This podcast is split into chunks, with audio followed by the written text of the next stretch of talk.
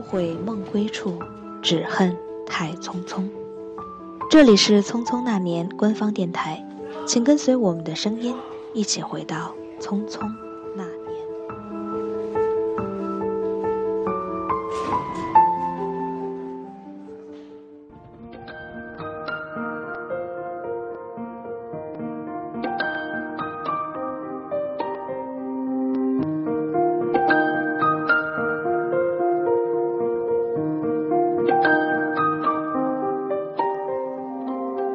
Hello，大家好，欢迎收听《匆匆那年》官方电台，我是主播齐彤。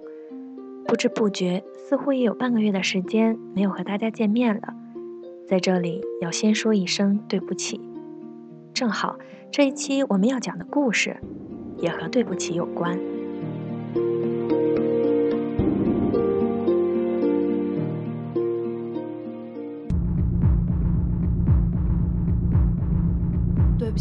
字，你一辈子都不要说。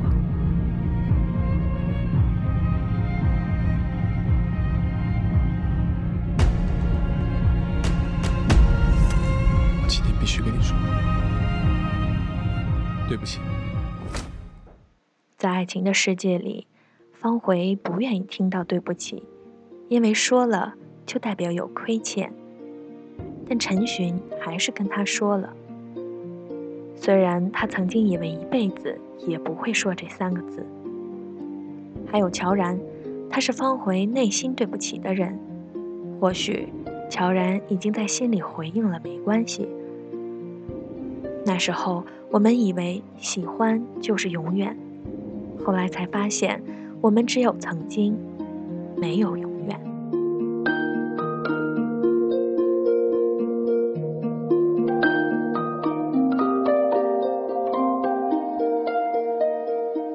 方回与陈寻的感情最终走向了破裂。那一天，当方回听到陈寻承认的确喜欢上了沈小棠之后，他的心好像被撕裂了，血液停止了流动，只有眼泪奔腾而下。时间如同永无止境的黑洞，一分一秒的流逝。过了好一会儿，方回开口说：“陈寻。”你记住了，刚才是我们在一起的最后几分钟。从现在起，我不是你的女朋友了，我们分手。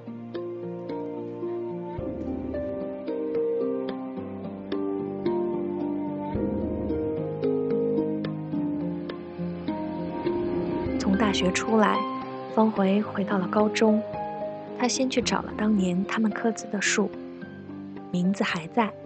自己也还在，因为钥匙不太好用，留下的锯齿状凹痕都还在。方回哭了出来，他重新用血掩埋起了这些。他们还是分开了，永远的分开了。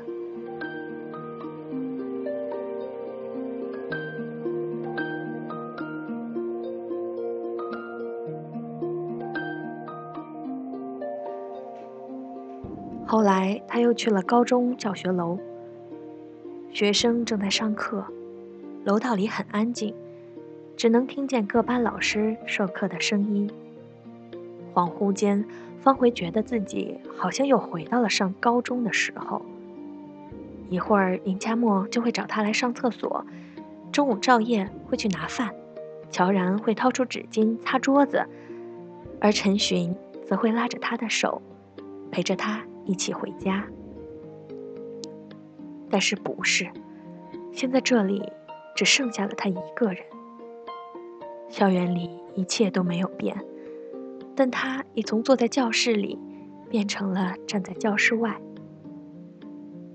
方回慢慢蹲坐在地上，他的双肩剧烈的颤抖起来，泪水顺着他的指缝滴落在地上，连成一片绝望的水渍。函数与文言文，摩尔与 A B C D 的声音吞没了他无法抑制的哭泣。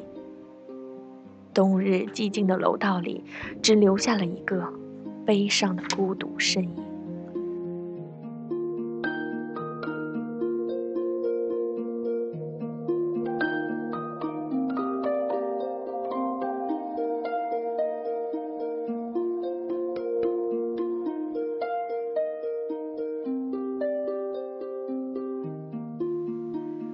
从高中出来，方回顺着每次和陈寻一起走的路，独自走回了家。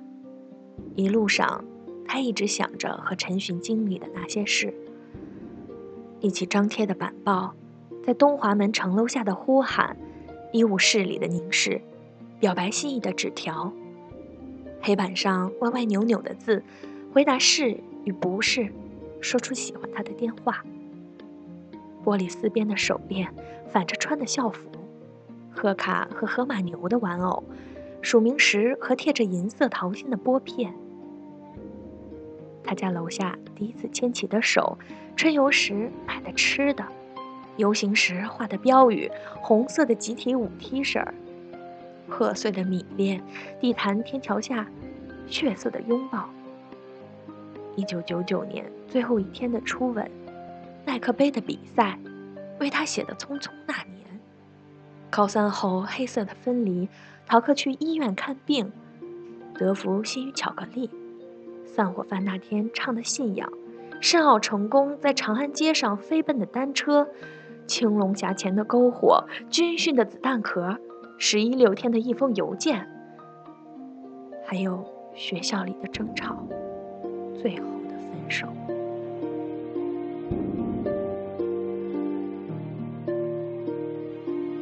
每一件事曾经都那么清晰，但现在想起来又那么模糊。方回无法抓住任何一点的过去，更无法想象一丝一毫的未来。他只能走在满天风雪中，肆无忌惮的尽情流泪。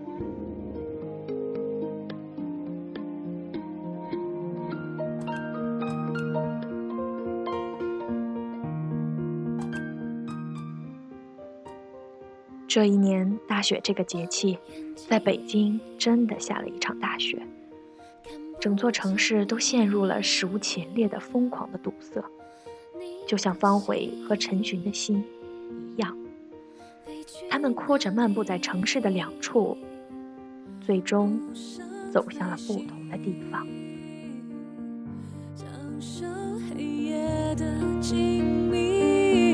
别说对不起。伤了心才说不是故意，我却无法怪你。别说对不起，别让我的爱情变成分家物品，我却只能爱你。每个人的心中。是不是都有要说对不起的人呢？好啦，伴随着这一首《别说对不起》，本期的节目就到此结束了。下一周我们会有重大企划等待大家一起参与，要继续关注我们哦。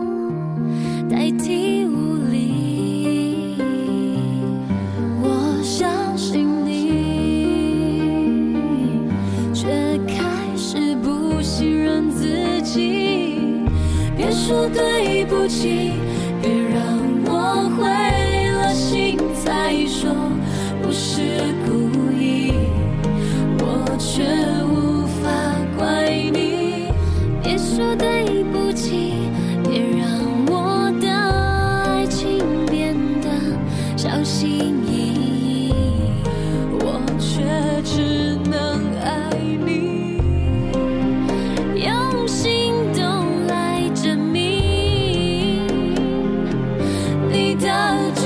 不